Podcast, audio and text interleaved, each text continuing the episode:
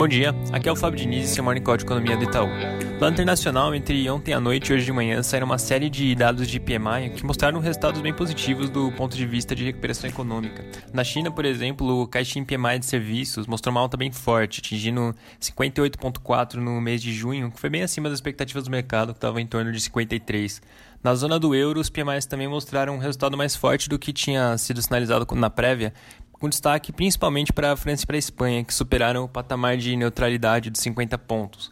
Nos Estados Unidos, ontem, como a gente mencionou, saiu o payroll, que é aquele relatório mensal de emprego, e assim como tinha sido no mês anterior, o resultado veio consideravelmente acima do esperado. É, o mercado tinha uma expectativa de uma criação de 3 milhões de empregos e o índice registrou uma alta de 4 milhões e 800 mil, o que levou a taxa de desemprego para 11,1% contra 13,3% no, no mês passado.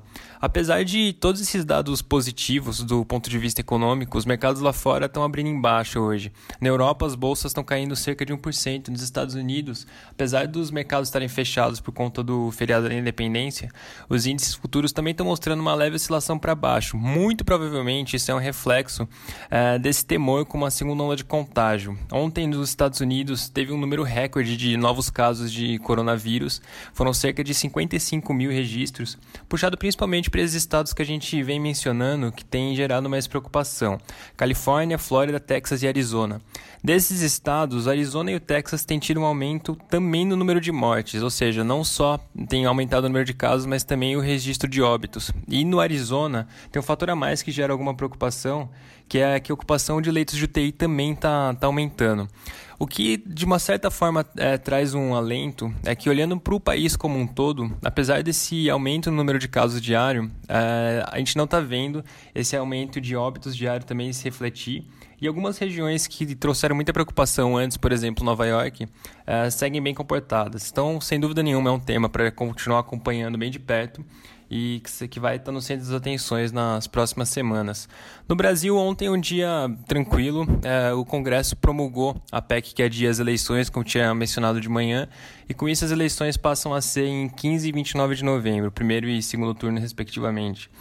Além disso, tem uma notícia sobre o Renda Brasil, que é essa política que o governo vem sinalizando que vai entrar em substituição ao Bolsa Família e também é, para ser uma transição de quando acabar esse auxílio emergencial do Corona Voucher. O secretário de Política Econômica, Adolfo Saxida, ele sinalizou que para que essa medida seja implantada, essa renda mínima seja implantada, o teto de gastos vai ter que ser mantido. Então essa é uma sinalização bem importante do ponto de vista de, de compromisso fiscal. Essa discussão ainda é bem incipiente, ainda não tem muitos detalhes sobre isso, mas muito provavelmente vai começar a ganhar bastante tração, principalmente com o, conforme o, o período do auxílio emergencial for se esgotando. E por fim, daqui a pouco a gente vai publicar a nossa atualização mensal do cenário. O nosso cenário está bem calibrado, então a gente vai fazer pouquíssima mudança nas nossas projeções. O relatório fica disponível tanto no nosso site quanto no nosso aplicativo. É isso por hoje, um bom dia e um bom final de semana a todos.